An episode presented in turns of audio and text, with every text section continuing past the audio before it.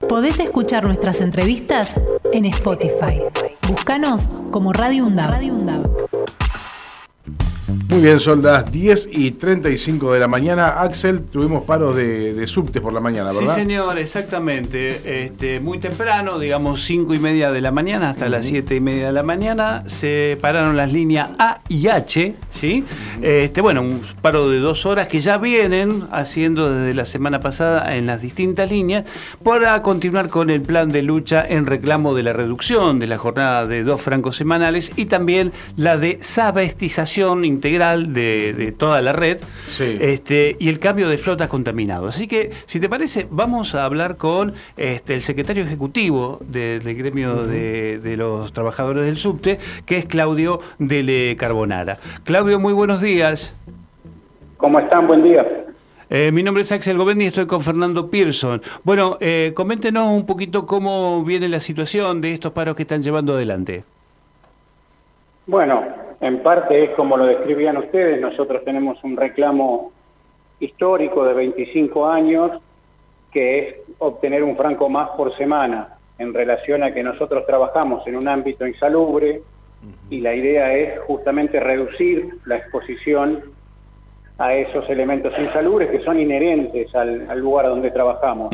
Hay microondas, electromagnetismo, microparticulado de minerales, de metales, hay además afectaciones al reloj biológico, lo que son los ritmos circadianos, o sea, una serie de factores que convierten al trabajo en el subte en insalubre, que tiene efectos sobre la salud de los trabajadores y que lamentablemente acorta la vida de los empleados del subte. Ese reclamo histórico además se ve ahora fortalecido por una situación que agravó eh, digamos, justamente la situación aquí abajo, que es que hemos detectado, lo hemos tenido que descubrir los propios trabajadores, porque en la empresa y el gobierno no nos dijeron, la presencia de asbesto, que es un mineral cancerígeno que está prohibido en la Argentina desde el principio del siglo y que sin embargo nos han obligado a trabajar con él nos siguen obligando a trabajar de esta manera y obviamente esto es un elemento más que pone en riesgo nuestra salud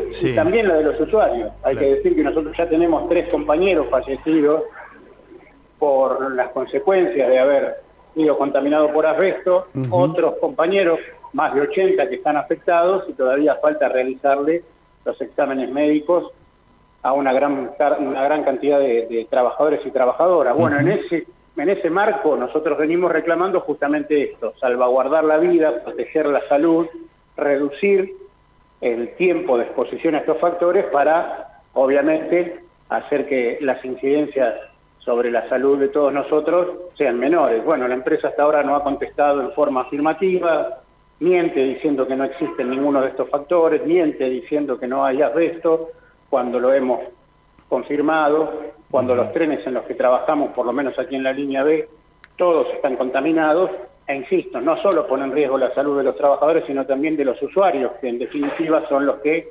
también están viajando cotidianamente en este medio de transporte. ¿Y qué, dice, Claudio, eh, el, área de transporte de la Ciudad de Buenos Aires al respecto? Bueno, primero, durante muchos años negaron la presencia del asbesto. Mm. La escondieron primero, después la negaron y ahora lo que siguen haciendo es demorar el proceso que corresponde, que es retirar todo este mineral, retirar todo este material del ámbito del subte, o en su defecto aislarlo, ocluirlo, taparlo para que no se pueda volatilizar, y obviamente está demorando sobre todas las cosas la compra de flota nueva, de trenes nuevos para las líneas que están afectadas, que tienen trenes que están contaminados con asbesto. Insisto, en el caso de la línea B, todos los trenes que circulan por la línea B, que unen la cabecera de Juan Manuel de Rosas mm. con Leandro Eñalem, todos los trenes en los que ustedes viajan, en los que nosotros trabajamos, están contaminados con asbesto. Incluso esos nuevos que... Está prohibido, deberían retirarlos, deberían cambiarlos, y ese proceso se demora, se hacen los distraídos, contestan que están viendo qué hacer, Mientras tanto,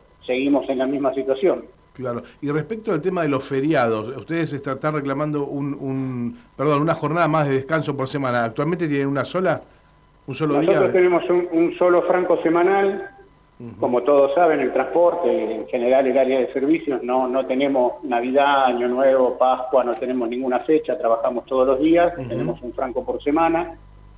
Y lo que estamos tratando es, obviamente, de avanzar en ese reclamo, insisto, para reducir las incidencias de los factores de, insalubridad inherentes, exigiendo que se retire el asbesto, porque el asbesto no debería estar, no es que estamos pidiendo un franco más para no, no, una cosa no una ¿eh? cosa no reemplaza a la otra, eso está clarísimo. Y además nos parece muy importante también introducir una discusión que es cómo generamos fuentes de trabajo. Nosotros creemos que con este reclamo también, digamos, accesoriamente estaríamos generando decenas de puestos de trabajo aquí en el subte, con derecho, trabajo genuino, que es una discusión muy interesante para dar, porque en los últimos 50, 60 años la productividad del trabajo aumentó muchísimo, esa productividad se la apropian los empresarios, las grandes empresas sobre todo, a costa de que los trabajadores cada vez ganemos menos, que el poder adquisitivo sea menor, que se tengan que trabajar jornadas mucho más amplias, que tengas que tener dos o tres trabajos para poder llegar a fin de mes. Entonces nos parece que esa discusión es muy importante para dar. ¿Cómo hacemos los trabajadores para avanzar en que se reduzca la jornada a seis horas, solo que se haga esto en, las grandes empresas se podrían generar más de un millón de puestos de trabajo genuino, con derecho, en blanco, cosa que eh, hoy es muy necesario. Entonces creemos que todas estas discusiones se tienen que dar, pero sobre todas las cosas se tiene que tener en cuenta que nuestro reclamo tiene un objetivo principal que es salvaguardar nuestra salud como trabajadores y por extensión también la de los usuarios que son trabajadores igual que nosotros. Eso está claro. Eh, Claudio, le pregunto lo siguiente, también están reclamando la reposición de personal faltante. ¿Cuántos serían más o menos los que están faltando o lo que harían falta? Mira, según las, cuentas, los cálculos que hemos hecho desde el sindicato, eh, desde que inició la pandemia en el año 2020, hasta este momento hay un faltante de alrededor de 400 trabajadores. 400. significa que se han perdido 400 fuentes de trabajo, que la empresa ha reducido el personal, intentando maximizar sus ganancias, en un número de alrededor de 400 trabajadores. Obviamente esto también influye en el, en el servicio, ya de por sí un servicio deficiente, porque no se le ha hecho nunca el mantenimiento a la red como corresponde, no se le han hecho las inversiones que corresponden, ni las obras que corresponden y se necesitan, y además se avanza sobre la reducción del personal que hace que el servicio sea mucho más afectado. Entonces, por ejemplo, vos venís a alguna estación y no tenés personal en las ventanillas para que te carguen la tarjeta o para que te indiquen cómo viajar, a dónde hacer la combinación, y esto hace que el servicio en general también sea peor del que podría ser. Entonces, hay, digamos, un paquete de reclamo que tiene que ver principalmente con el cuidado de la salud, pero sobre todas las cosas en, una, en un marco más general, cómo hacemos para que el subterráneo, que debería ser un servicio público, deje de ser un negocio para una empresa, apañado por los diferentes gobiernos, y realmente se convierta en ese servicio cómodo, eficiente y seguro sobre todas las cosas que necesitamos todos los que utilizamos el transporte público acá en la capital, ¿no? ¿Y han tenido alguna respuesta de todas estas demandas que están haciendo por parte de la empresa? Sí, la respuesta que hemos tenido firme desde hace un tiempo largo es no, no, se lo vamos a dar, no les corresponde, no es verdad, eh, ustedes mienten. Bueno, las campañas que se hacen en general, sobre todo por los grandes medios, eh, diciendo que nosotros lo único que queremos es trabajar menos porque somos vagos, que ganamos un montón de plata y lo único que queremos es joderle la vida al usuario.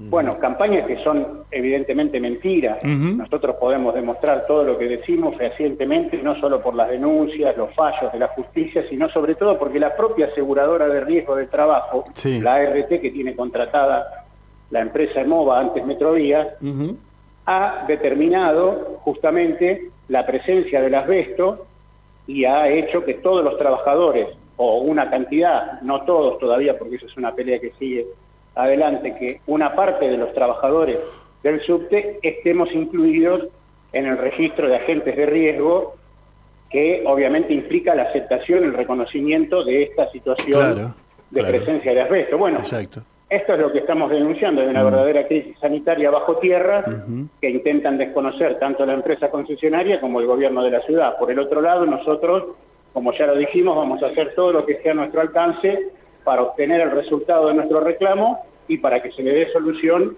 al problema más grave que es esta cuestión de la presencia de la red. De Carbonara, por ahora vienen este, haciendo medidas, eh, tomando medidas como la de esta mañana, que si bien se hace sentir muy fuerte, eh, bueno, no han determinado hacer un paro total de actividades. ¿Creen que van a tener que llegar a tomar esta medida? Mira, nosotros hemos decidido hacer estas medidas eh, de corta duración, de algunas líneas solamente, porque sabemos lo que implica paralizar el servicio del subte. Bien. Nosotros también somos usuarios de transporte público, nuestras familias viajan en el subte, pero lo hemos hecho tratando de, que, de alertar a la población, a los usuarios, de esta situación y advertir que si no hay una solución, si no hay una respuesta satisfactoria, seguramente tendremos que avanzar en tomar medidas de mayor profundidad, eso está claro. Eh, en estos días de, paro que vienen realizando, ¿han tenido algún contacto con la patronal y también con la Secretaría de Transporte del Gobierno de la Ciudad o no? Mira, el martes pasado hubo una reunión en la Subsecretaría de Trabajo donde participó la empresa, pero la respuesta es la que te describí anteriormente. no, no lo vamos a hacer, no les corresponde. Sigan trabajando de esta manera. Esa fue la respuesta que tenemos del martes pasado. Ah, bueno, este, la, última de mi parte, Claudio, tiene que ver con algo que fue noticia hace muy poquitito tiempo, eh, que, que fue una desgracia que se vivió dentro del subterráneo porque una persona fuera de sí o drogada, ya no me acuerdo, tomó el arma de un, de un policía, disparó, mató a la eh, policía. Mató a la policía. Digo, después de semejante tragedia que fue noticia durante toda una semana, ¿cambió algo en la seguridad de los subtes? No, la verdad que no. No, lamentablemente eh, en general en, nuestro país pasa eso, cuando hay algún tipo de, incidente, porque no es un accidente o algo imprevisible, porque se viene denunciando hace mucho tiempo, ya es producto de la desidia de los gobiernos y, y de las empresas. Después de que pasa el hecho, uno, dos, tres, cuatro, cinco días según la gravedad, todo vuelve a la normalidad, que la normalidad es la que yo te describo. A nadie le interesa la vida, la seguridad, la salud, ni de los trabajadores ni de los usuarios. Acá lo único que hay como objetivo por parte de la empresa es ganar muchísimo dinero, el mayor monto de dinero posible, en el menor tiempo posible y con la menor inversión posible, eso está claro, y los gobiernos siendo cómplices, apañando esta, esta realidad, porque si no, no se entiende cómo nosotros hoy, en el subte de Buenos Aires, uno de los primeros subtes del mundo, tenemos una de las redes de menor extensión del mundo, con trenes que, tienen antigüedades de 60, 70, 80 años, que son chatarras, que siguen circulando y además siguen circulando con materiales cancerígenos, nocivos para la salud, enfermando y matando trabajadores y usuarios, porque los usuarios no sabemos cuántos pudieron haber sido afectados, cuántos usuarios quizá han muerto producto de un cáncer en el pulmón que no sabían cuál era su origen o le atribuían el origen a otro factor. Bueno, eso es lo que pasa. Acá todo el objetivo o todo está puesto en garantizar las ganancias de las empresas, mientras que los trabajadores cada vez nos convertimos en eh, más, eh, cada vez más en una moneda de cambio, o sea, en un número más que lo único que sirve es para recaudar más dinero, llevar más eh, dólares a las cuentas que tienen las grandes empresas y nosotros peleamos contra eso porque nos parece que tenemos derecho, que es lo que corresponde y que es lo que tenemos que hacer los sindicatos. Ojalá las centrales sindicales se fijaran en estas cosas y dejaran de mirar para otro lado mientras que avanzan las medidas contra los trabajadores en todo sentido, ¿no? Totalmente, muy claro. Eh, Claudio de Carbonara, eh, secretario ejecutivo de la Asociación Gremial de Trabajadores del Subte y Premetro, muchísimas gracias por esta comunicación y eh, obviamente los micrófonos están abiertos para lo que necesiten. Gracias a ustedes, que tengan buen día. Igualmente. Podés entrevistas en Spotify. Búscanos como Radio Radio UNDAV.